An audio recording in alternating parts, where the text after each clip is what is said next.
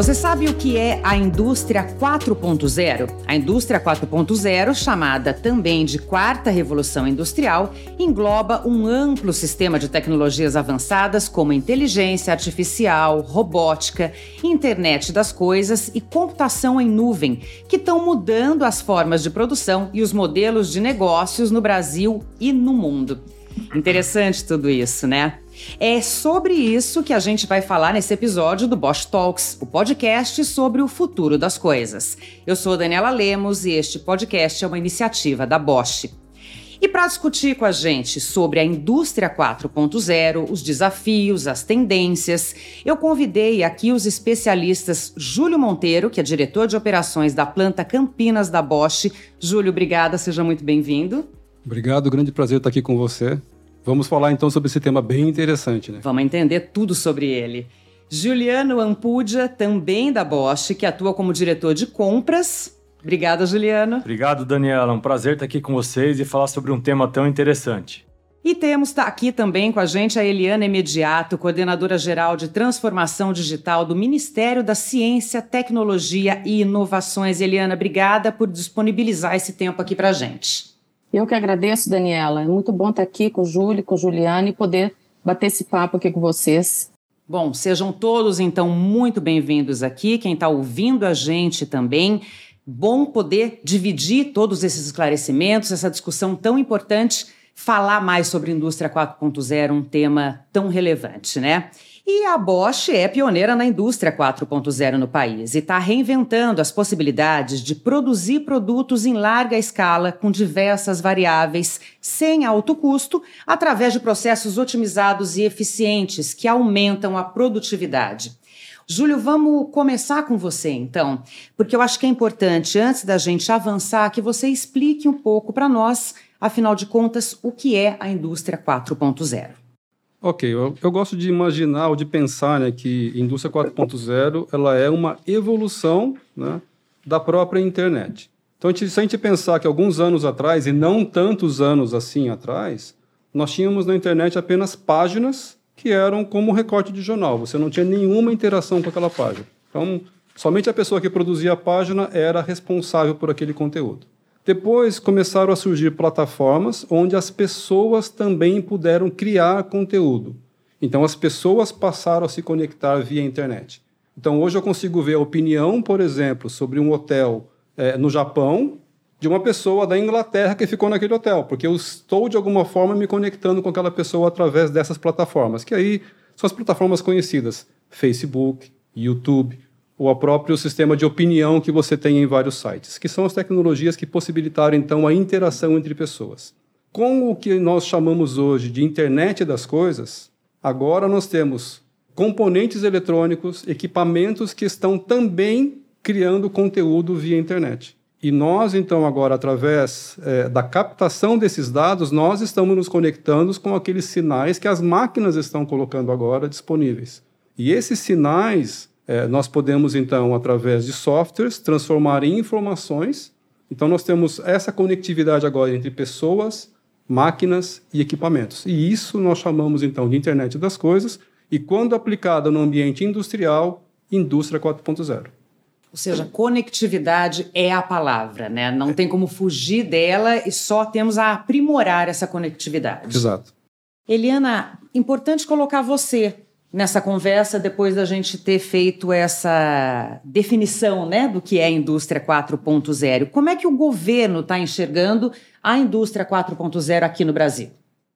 Bem, o, o, governo brasileiro, por meio do MCTI, do Ministério da Ciência, Tecnologia e Inovações, já há muitos anos que a gente vem trabalhando nesse tema, é, já de, de, muitos anos, é 2014, 2015, começamos a discutir, juntamos vários especialistas para nos ajudar nesse, nesse movimento de trazer para as empresas brasileiras é, essa questão da é, facilidades para as empresas participarem desse movimento que está no mundo inteiro, né, que tenham condições de ter mais infraestrutura. É, é, estamos trabalhando com, com criando editais para que as empresas possam utilizar, dando recursos. Então, para que elas possam implementar ações na, nas suas empresas. E com isso a gente criou a Câmara Brasileira da Indústria 4.0 para que a gente possa colocar esse movimento e, e trazer cada vez mais empresas brasileiras para esse movimento que está acontecendo no mundo inteiro. Juliano, agora queria a sua opinião. Eliana acaba de falar de trazer mais empresas, um maior número de empresas para esse modelo de negócio. Uhum. Quando a gente ouve falar de indústria 4.0, pode ter a impressão de que é um negócio exclusivamente para grandes indústrias e grandes empresas. Você acredita que os pequenos e os médios estão dentro disso também? Daniela, eu tenho certeza disso. E eu queria te tra trazer exemplos, né? Acho que nada melhor do que fatos para comprovar como a indústria 4.0 é sim aplicável a pequenas e médias empresas. A gente tem uma proximidade, como a Eliana falou, muito, muito grande com as ações do governo. Nós tivemos um primeiro projeto de desenvolvimento de fornecedores junto ao Medic em 2016. Então, foi um projeto 2015, 16 e 17, onde nós trabalhamos com quase 20 fornecedores, fazendo melhorias financeiras, de gestão de pessoas e também de fábrica. E no final desse programa, a gente teve um projeto piloto de indústria 4.0 com um desses fornecedores que participaram conosco nesse primeiro projeto. E nós chamamos também de Smart Retrofit. O Júlio vai falar um pouquinho à frente sobre esse conceito. E a gente foi muito bem sucedido nesse projeto. Foi um resultado foi fantástico e nós começamos um novo projeto agora junto com o Finep, usando recursos do Rota 2030, onde nós temos mais 18 pequenas e médias empresas, fornecedores do grupo Bosch aqui na América Latina, onde a gente está novamente desenvolvendo projetos de indústria 4.0.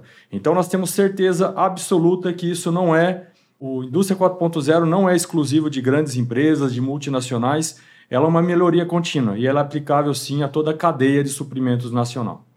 Maravilha, quando a gente fala de objetivos tão amplos, tão grandiosos, a gente sabe que tudo isso tem muito desafio também, né? Uhum. E aí, Eliana, queria ouvir de você quais são os principais desafios da indústria 4.0 no Brasil e se esses desafios são os mesmos do mundo todo ou existem coisas particulares nossas.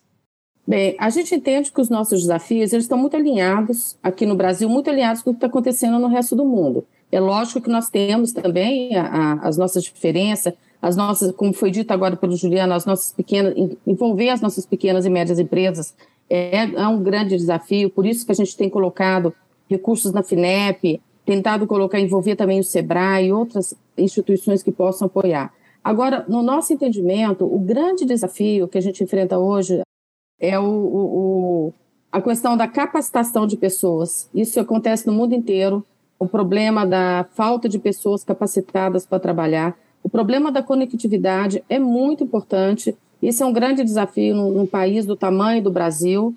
E também a questão da, do investimento em pesquisa, desenvolvimento e inovação. Então, a gente trabalha aqui no Ministério sempre com esses três grandes desafios. Né? A, a gente vê que a, os recursos para ciência, tecnologia e inovação, é, é, frequentemente nós temos é, um corte nesses recursos. É muito importante que a gente esteja sempre é, todos os ambientes, tanto a academia quanto as empresas e o governo, insistindo para que a gente tenha recursos disponíveis e a gente tem que também pensar sempre na conectividade e na formação de pessoas.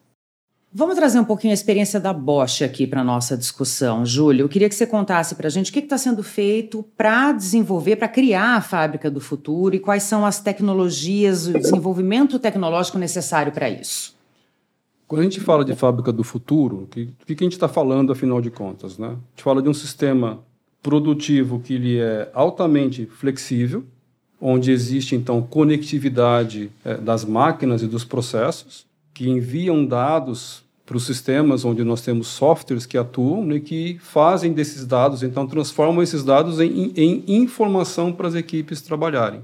Então, Aqui nós temos vários passos para chegar na fábrica do futuro. O primeiro deles é como conectar, a conectividade. Então, a gente tem um trabalho bastante grande dentro da Bosch, ainda nessa fase de conectar nossos equipamentos, nossos processos. Que vai ao encontro do que a Eliana acaba de, de falar. Ex exatamente, porque essa é a dificuldade inicial. Como conectar e como conectar de uma forma barata, porque ninguém vai pegar os, os, equipamentos que nós temos e jogar fora, nós temos que criar formas de conectar o mais barato possível. Né?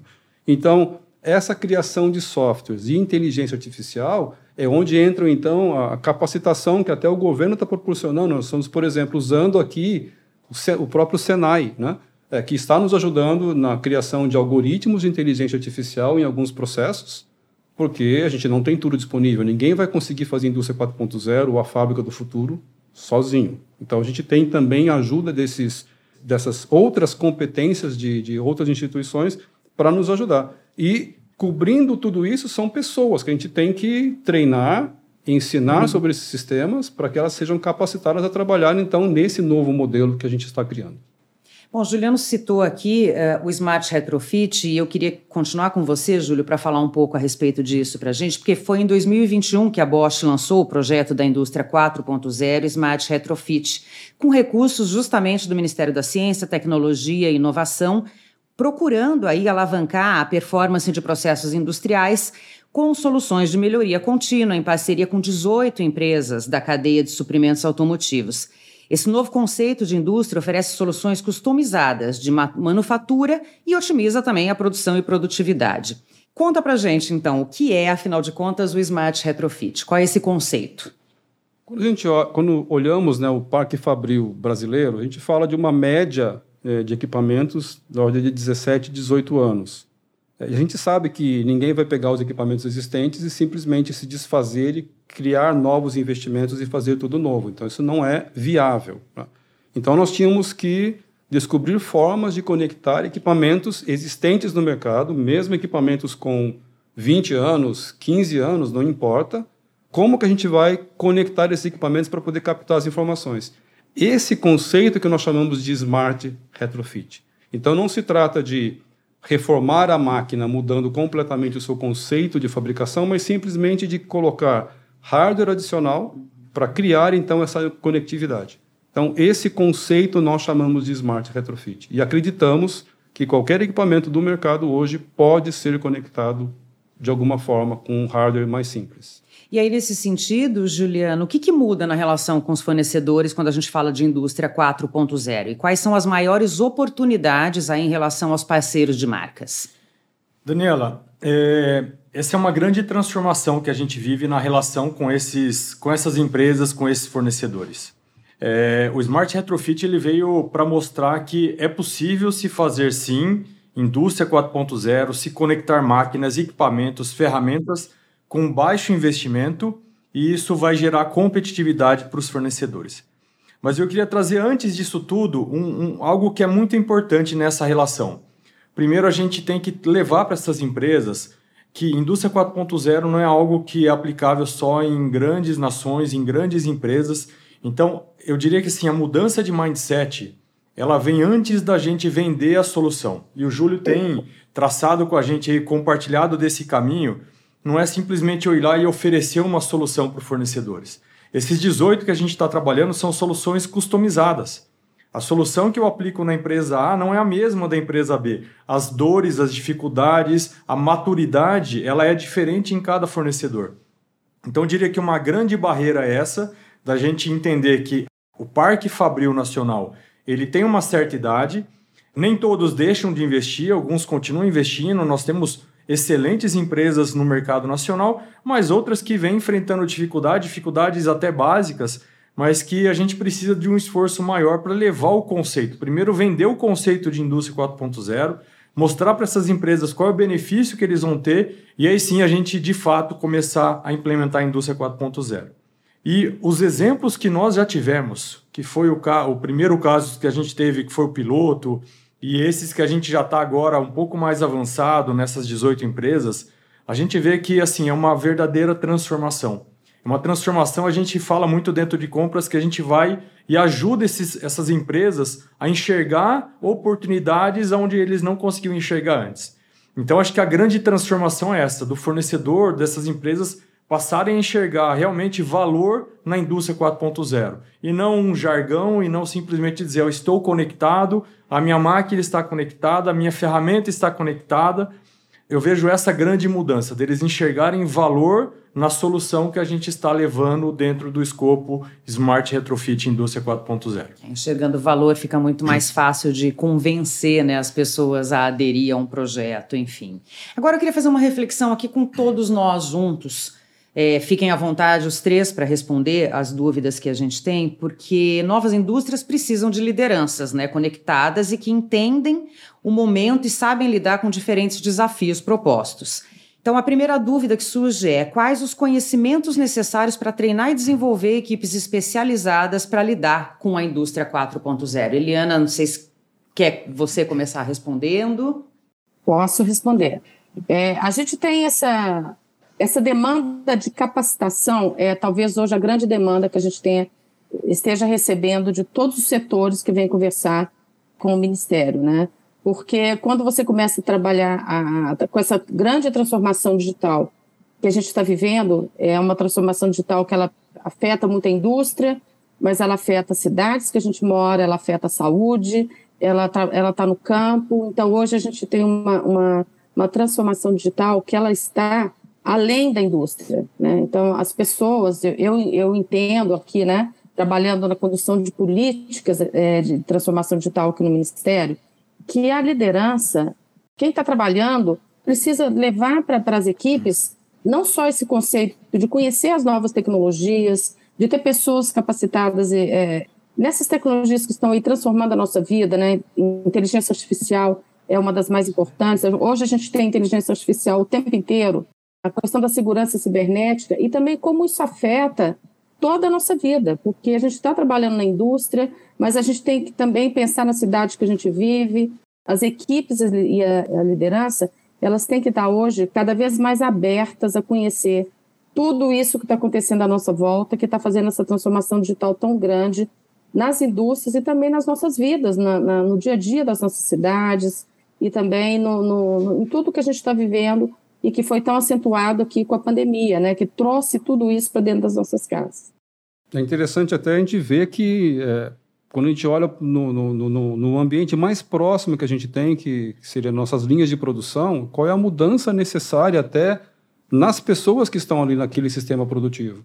Porque até muito pouco tempo atrás eram elas que levantavam todos os indicadores daquela linha de fabricação, ela que geravam todas as informações para discussões com as equipes de manutenção, né, com as equipes de logística, e nas reuniões diárias que nós tínhamos. Então, algo, é algo muito bem organizado, é uma reunião diária onde nós discutimos aquele, o problema de produção que nós tivemos nos dias anteriores, e ali eles determinam né, quais são as ações de melhoria. Agora, não são mais as pessoas que geram essa informação, as informações são geradas de uma forma automática. E é natural que as informações geradas de uma forma automática tragam uma riqueza e uma transparência de informação muito maior do que aquilo que o ser humano é capaz de detectar. Então, Isso. se para o ser humano a linha de fabricação parou porque tinha duas horas de manutenção, o sistema vai dizer: olha, foram, foi uma hora e meia de manutenção e foram 30 minutos que se perdeu porque o tempo de ciclo na operação tal oscilou meio segundo, que o ser humano nunca vai ser capaz de verificar. E se a, a gente não explicar para as pessoas o que o sistema está fazendo, as pessoas desconfiam da informação. Então, assim, existe até necessidade de treinar as pessoas que trabalham nos processos produtivos de que aquilo está ali para ajudar, né? e não para ser um monitoramento da produtividade, mas aquilo está ali realmente para evitar os desperdícios né, que acontecem no dia a dia da produção. Então, a indústria 4.0 traz também, acho que essa é uma grande preocupação que o, que o governo tem e que a Bosch tem com seus fornecedores também, com a sua cadeia de fornecedores, é que processos com indústria 4.0 tendem a melhorar a produtividade de 20% a 30%. E que se nós não fizermos esse movimento como país, nós vamos ficar para trás. Então, existe uma preocupação muito grande de que todas as empresas façam essa transformação digital para a indústria 4.0, treinando também suas pessoas e aí não somente as pessoas que, como eu comentei, né, mas quem são as pessoas que vão trabalhar para criar esses sistemas, as pessoas que trabalham aí em segurança de, de, de informações, tudo isso é uma preocupação que todas as empresas têm que ter, porque é um caminho sem volta. Eu concordo com o Júlio e com a Eliana, e o que a gente identifica nos nossos fornecedores é, é, é muito esse esforço de envolver as pessoas não é só um software, não é só um hardware. Não é eu ir lá e colocar um dispositivo na máquina, coletar dados e falar: bom, agora eu tenho indústria 4.0, a solução está implementada.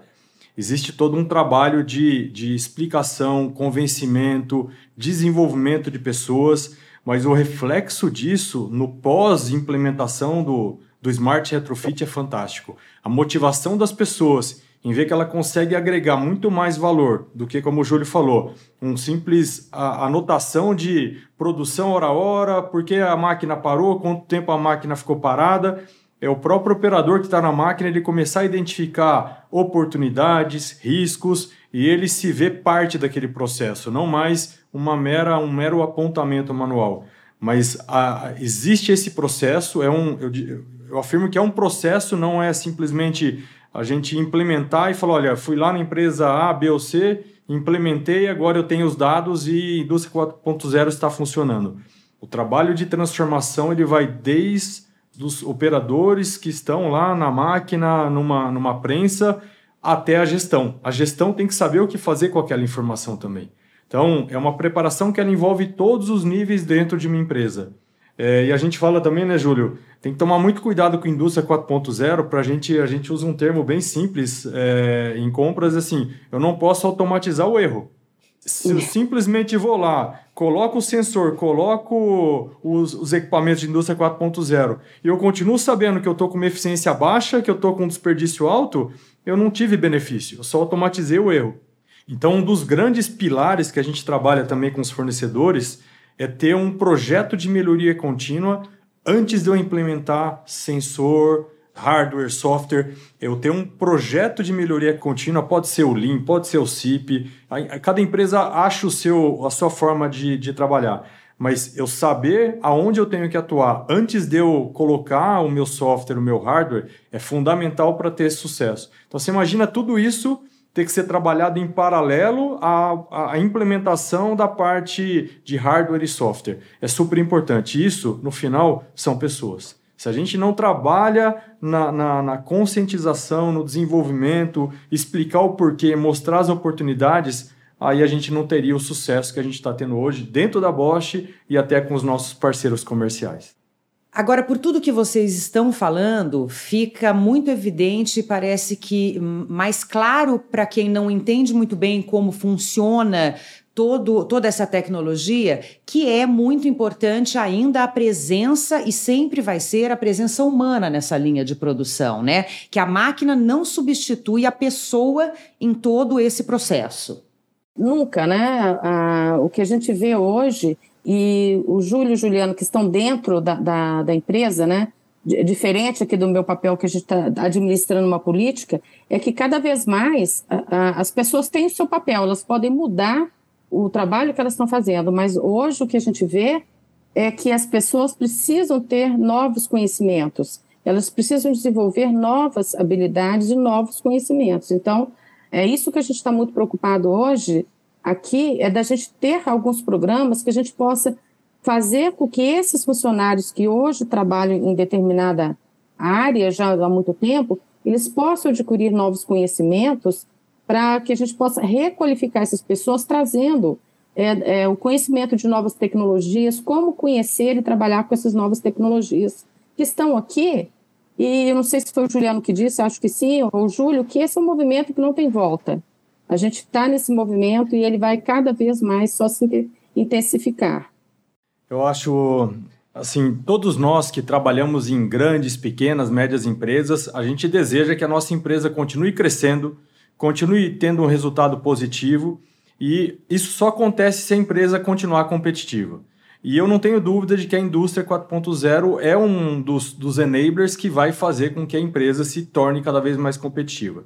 Então, qual é o grande impacto que eu vejo para, os, para as pessoas que trabalham diretamente com a indústria 4.0?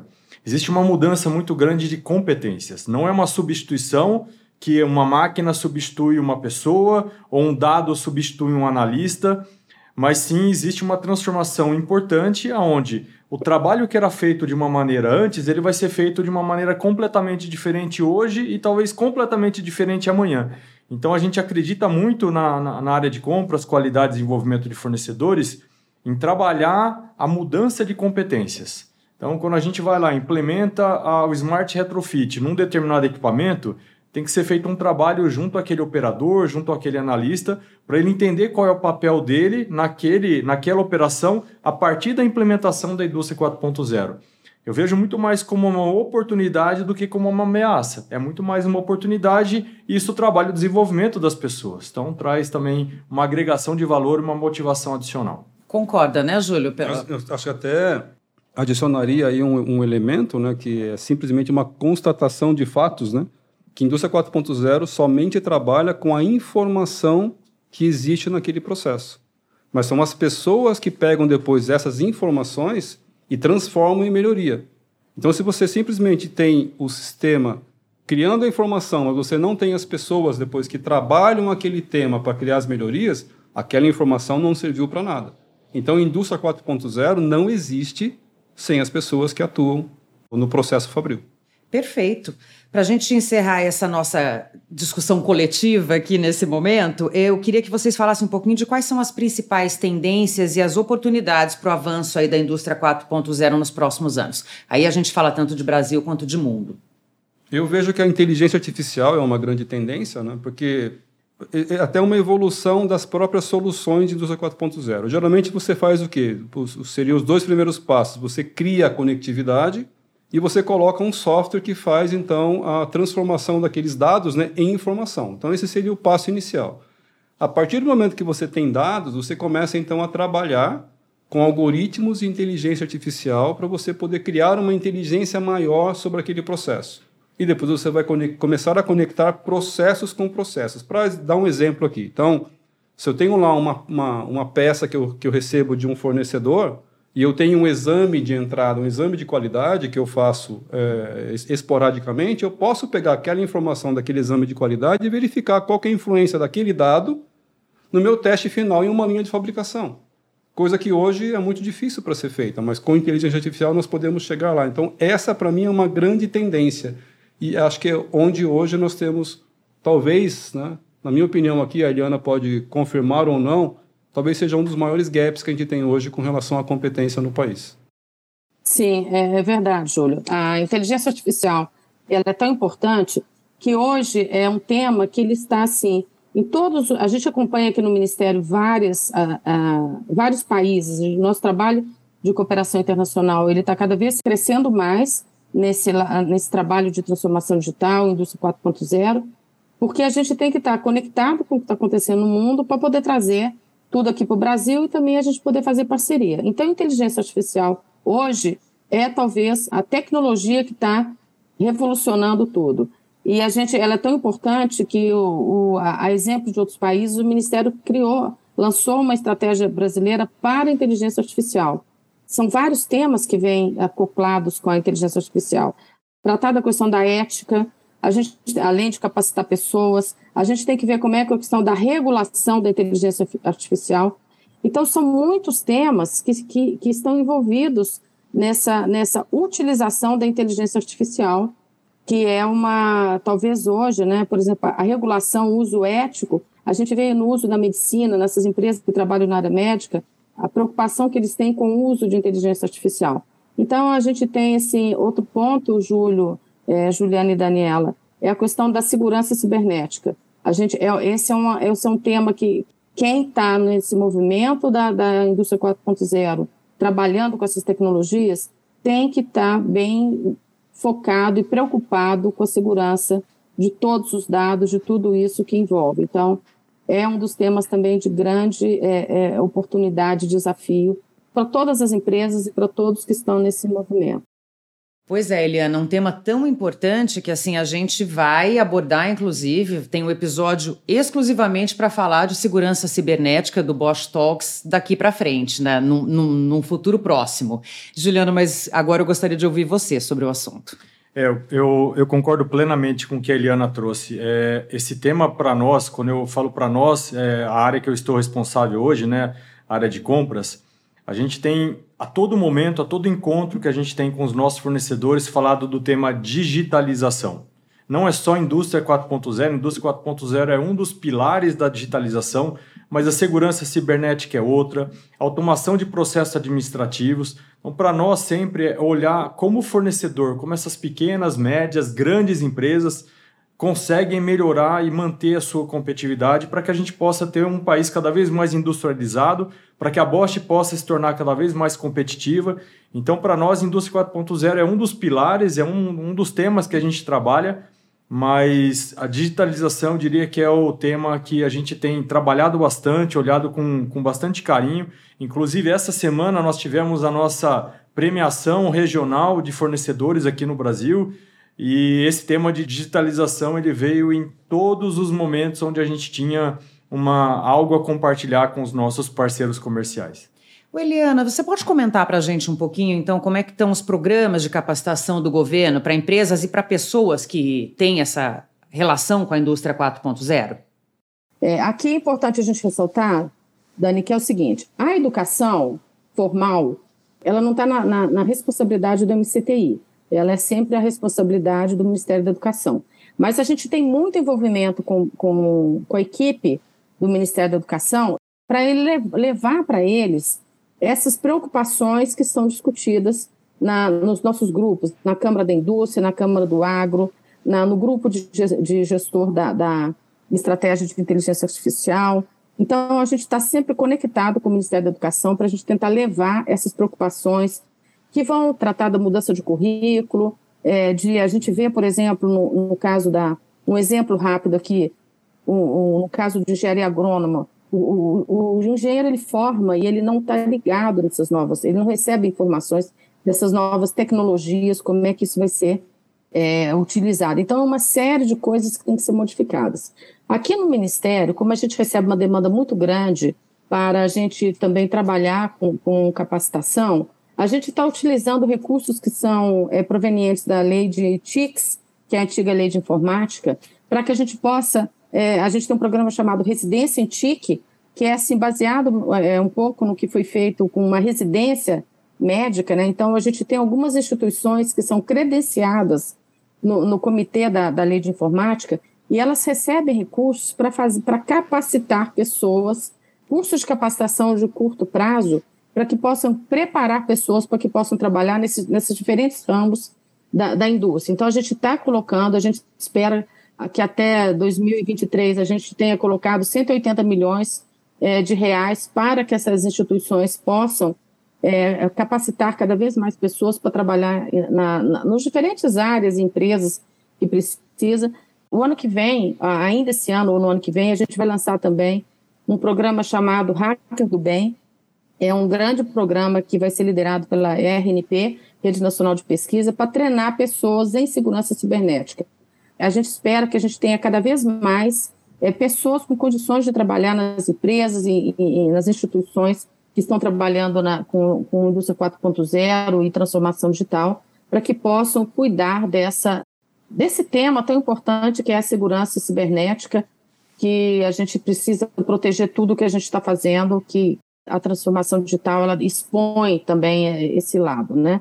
E vamos também, em breve, já temos recursos aprovados do, do Fundo Nacional de Pesquisa para a gente também ter um grande programa de treinamento de pessoas, de, de, programadores e de pessoas que trabalham com essas tecnologias, não só programadores, mas treinar pessoas para trabalhar com essas tecnologias de inteligência artificial, big data e todas essas outras tecnologias que a gente sabe que, que as empresas eh, elas estão perdendo profissionais para trabalhar em outros, em outros países, né? trabalhando no Brasil e trabalhando para empresas em outros países. Então, da nossa parte, a gente está promovendo, é, colocando recursos né, que não eram antes aplicados em capacitação de pessoas para que a gente possa melhorar o nível de, de, de pessoal trabalhando nessas empresas, ah, no, nas indústrias no Brasil e ter cada vez mais um, é, pessoas né, aptas a trabalhar nas é, indústrias, empresas e todos os setores no Brasil. Dani.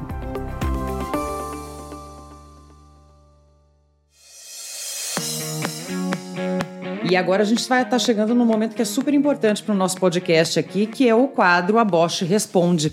E aí eu vou pedir, claro, a ajuda de vocês para responder as dúvidas das, da nossa audiência, que, aliás, mandou muita pergunta para a gente. Eu queria agradecer quem ouve e acompanha o Bosch Talks, porque, de fato, a interação Está sendo muito relevante e muitas perguntas chegando. Vou começar aqui com a da Luísa Cardoso, que é de Santa Maria de Itabira, Minas Gerais. Ela diz o seguinte: o índice de empresas que já alcançaram o nível de indústria 4.0 em sua máxima performance é alto ou baixo na avaliação de vocês? Uma avaliação que é feita né, pela Acatec, lá na Alemanha, eles têm é, o que eles chamam de grau de maturidade, né? Então eu vi dados de final de 2019 e início de 2020, foi bem é, antes de começar toda a, a, a pandemia, né? E eu vi que somente 3% das empresas que foram entrevistadas estavam chegando no nível 3 de indústria 4.0. E pela Catec são seis níveis. Então, assim, nós estamos ainda engatinhando nesse tema. Então, tem muito ainda a se, a se, a se conseguir, né? Para que a gente possa falar de indústria 4.0 com máxima performance. Então, não, não existe ainda nenhuma empresa no mundo que esteja no nível 6, né, de acordo com o grau de, de maturidade da CATEC. Daniela, é exatamente o que eu vejo nas minhas visitas uh, aos nossos fornecedores ou, ou fornecedores que querem fornecer para o Grupo Bosch aqui na América Latina. Existe muita vontade de, de, de se aplicar a indústria 4.0, mas ainda falta muito conhecimento, falta muita iniciativa. Eu vejo novamente como uma grande oportunidade para nós, olhando o Brasil, o tamanho que é o Brasil, olhando os estados mais industrializados, ainda a oportunidade é muito grande. A aplicação da indústria 4.0, na sua grande maioria, ainda é, é muito incipiente. E acho que a pergunta do Gabriel Geão Ferreira, de São João da Boa Vista, Estado de São Paulo vem complementar isso que vocês acabaram de falar, porque a pergunta dele é justamente: estou em busca da revolução para a indústria 4.0 e o que uma empresa precisa para se encaminhar para a quarta revolução? Acho que complementa o que vocês falaram. É, eu diria assim, ela precisa querer. A primeira coisa, e esse é o grande desafio que a gente tem enfrentado, né, como Bosch, junto aos fornecedores, é mostrar que a indústria 4.0 não é algo complexo é algo que sim vai tirar essas empresas da zona de conforto, mas vai trazer muito benefício. Então, a, além da gente ir lá e vender projetos como esse que eu mencionei do FINEP, Existe um convencimento, existe a ida até essas empresas, explicar o que é a indústria 4.0. E eu fico muito feliz em estar participando desse podcast hoje, porque esse é uma ferramenta que vai levar um pouco mais dos conhecimentos da indústria 4.0 para essas empresas que querem buscar a, a, esse, esse caminho. E é muito legal ter a parceria do, do Júlio e da área do Júlio, que provê toda essa solução técnica. Então, quem tiver interesse, procure aí o site da Bosch, tem todas as informações de como acessar essa área técnica e juntos iniciarmos essa jornada de indústria 4.0. Posso complementar, Daniela? Claro, Eliana, fique à vontade. Ah, desde 2020, é, quando nós começamos a colocar, a fazer os primeiros editais da FINEP para subvenção econômica, subvenção econômica são os recursos que não são reembolsáveis, né? Então, a gente, nós começamos a fazer projetos onde a gente coloca a, a possibilidade de parceria entre pequenas empresas é, e startups com grandes empresas. Então, a, a, a, ideia dessa parceria é que, como as grandes empresas elas têm mais recursos, mais possibilidades, mais facilidade de treinar pessoas, é a gente fazer essa junção de colocar as, as empresas de portes diferentes juntos para que a gente possa cada vez mais trazer as empresas de menor porte para esse movimento. Isso aconteceu no edital de 2020, que foi o primeiro edital que a FINEP lançou de subvenção econômica para a indústria 4, tecnologias 4.0, e está se repetindo nos editais desse ano que a gente está fazendo, com foco em startups para inteligência artificial, para que a gente possa sempre também com a possibilidade de pequenas empresas ou startups sempre junto com grandes empresas, ou que tem uma empresa âncora para puxar essas empresas para esse movimento. Maravilha, Eliana. Eu vou aproveitar que você estava falando. Acho que a pergunta do Ítalo Fotes Tavares, de Sorocaba, São Paulo, também é uma pergunta pertinente para que você responda. Ele pergunta como elaborar uma matriz de maturidade para os níveis de automação da fábrica. Bem, esse tema, ele é liderado, ele é tocado aqui no Brasil, não que seja liderado, quem, quem tem um trabalho muito importante é, numa, numa, de matriz de maturidade é o Senai. Então, ah, já desde o início desse trabalho de indústria 4.0, onde nós criamos a Câmara né, da Indústria 4.0 aqui no Brasil, que o Senai ele, ele trabalha na, na criação de uma matriz de maturidade, eles têm uma matriz elaborada, ela segue é, é, é, os preceitos, né, o, que foi, o que foi definido pela CATEC na Alemanha. Então, a minha sugestão para o Ítalo é que ele procure um Senai. A gente tem, ele é de Sorocaba, né, eu acredito que ele possa procurar é, a, a, perto dele, os Senais, eles têm uma, uma capacidade muito grande de, de, trabalhar com essas empresas, né? Então, a minha, a minha recomendação é que ele procure o Instituto Senai de Inovação e que ele certamente vai encontrar é, esse modelo de maturidade para ele aplicar na, na, na empresa que ele trabalha ou que ele quer aplicar. Temos aqui também o Pedro Santos de São Carlos. O Pedro faz pede para a gente uma previsão, mas acho que a pergunta é pertinente. Tenho curiosidade pra, de saber o quanto a gente vai conseguir avançar nos próximos 10 anos com a automação da indústria. Daniela, eu acho que mensurar o quanto é difícil nesse momento. O que eu tenho certeza é que nós vamos avançar muito.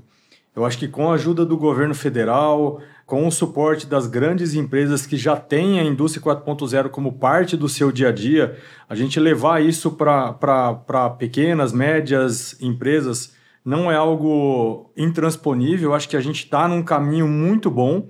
A tendência, na minha visão, ela é muito positiva. Os exemplos, né, eles atraem. Então, os bons exemplos fazem com que outras empresas também venham procurar por essas soluções. A gente tem desenvolvido é, processos aqui nacionais, estão em parceria com a área do Júlio. A gente tem desenvolvido o Tooling Monitoring, algo que a gente está olhando não só para a nossa base de fornecedores, mas para o mercado também. Então eu tenho certeza que esses exemplos eles vão fazer com que em 10 anos a gente esteja numa situação muito melhor do que estamos aqui hoje. Eu só não sei se você consegue mensurar o quanto, Júlio. Acho que é difícil falar em quantidade, mas que a gente vai ter realmente um, um, avanço significativo nos próximos 10 anos, eu não tenho dúvida. E, novamente, esses programas do, do governo federal nos ajudam muito nessa caminhada. É mais um, um, um ente importante ajudando no desenvolvimento da indústria nacional.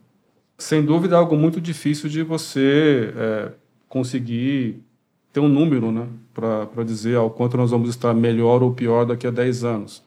Mas se a gente começar a olhar um pouco para o passado, então no Brasil a gente teve um grande processo de desindustrialização. E hoje é uma grande preocupação do governo de que a gente possa voltar a ter uma indústria forte. Por isso, todas essas iniciativas, né? e até olhando a indústria 4.0 como uma grande oportunidade. Só que essa oportunidade ela vem tanto para que a gente possa fazer indústria 4.0, quanto para fazer aquela lição de casa que não fizemos, que é o processo realmente de automação, que, é um, que seria a indústria 3.0. Então, nós temos o desafio de fazer essas duas coisas juntas. Mas hoje nós podemos contar né, com, com esses subsídios que vêm até do, do governo, com o FINEP e, e, com a parte de inteligência artificial e com toda a preocupação com relação à competência, de que sim, nós vamos ter um país com uma indústria muito mais forte e não daqui a 10 anos, é daqui a 2, 3, nós estamos nos fortalecendo a cada dia. Quero só complementar que é, é, é muito difícil, né? A gente tem essas expectativas, mas essas projeções nessa área, eu acredito que o Juliano e o Júlio vão, podem compartilhar o que eu estou falando. Ah, acho que a gente nunca viveu uma mudanças tão rápidas, né? Então, é, como a gente vive nessa questão da indústria 4.0 e nessa e na adoção dessas tecnologias, novas tecnologias, as mudanças são rápidas demais. Quando eu penso no que a gente trabalha, quando a gente começou a trabalhar isso em 2015, parece que a gente está trabalhando nisso assim há 20 anos, mas é um passado recente e a gente vê quanta coisa já mudou. E a pandemia também, a gente é difícil a gente fazer essa previsão, porque com a pandemia esse processo ainda se intensificou demais em todos os, os aspectos, né? Mas eu concordo com o que foi dito aqui que a gente cada vez mais vai avançar na, nesse processo, não, não só de automação, né? Na digitalização de todos os processos, de, todos os, de todas as empresas, mas é difícil a gente ter essa previsão. A Daniele Reis, do Rio de Janeiro, ela gostaria de conhecer mais dados, mais sobre os dados gerados pelos sensores são diversos tipos de sensores, então não tem como. Eu só posso dar alguns exemplos. Então, eu imaginar uma máquina onde você tem um sensor que coleta a temperatura né, e um outro sensor que coleta, por exemplo, vibração. Que foi, inclusive, é, o que nós colocamos, colocamos no nosso piloto, acrescentando a, a, também a parte aí de corrente. Então, a gente tinha lá é, temperatura, vibração e corrente. Com esses dados, um software fica monitorando E se esses valores saem né, do, dos parâmetros conhecidos, a máquina começa a emitir um alerta. Então, quais são os dados que esses sensores geram? Simplesmente a situação é, de dados vitais de uma máquina. Por exemplo, isso é um, seria uma das aplicações desses sensores. E através disso você consegue ver como está a saúde da máquina.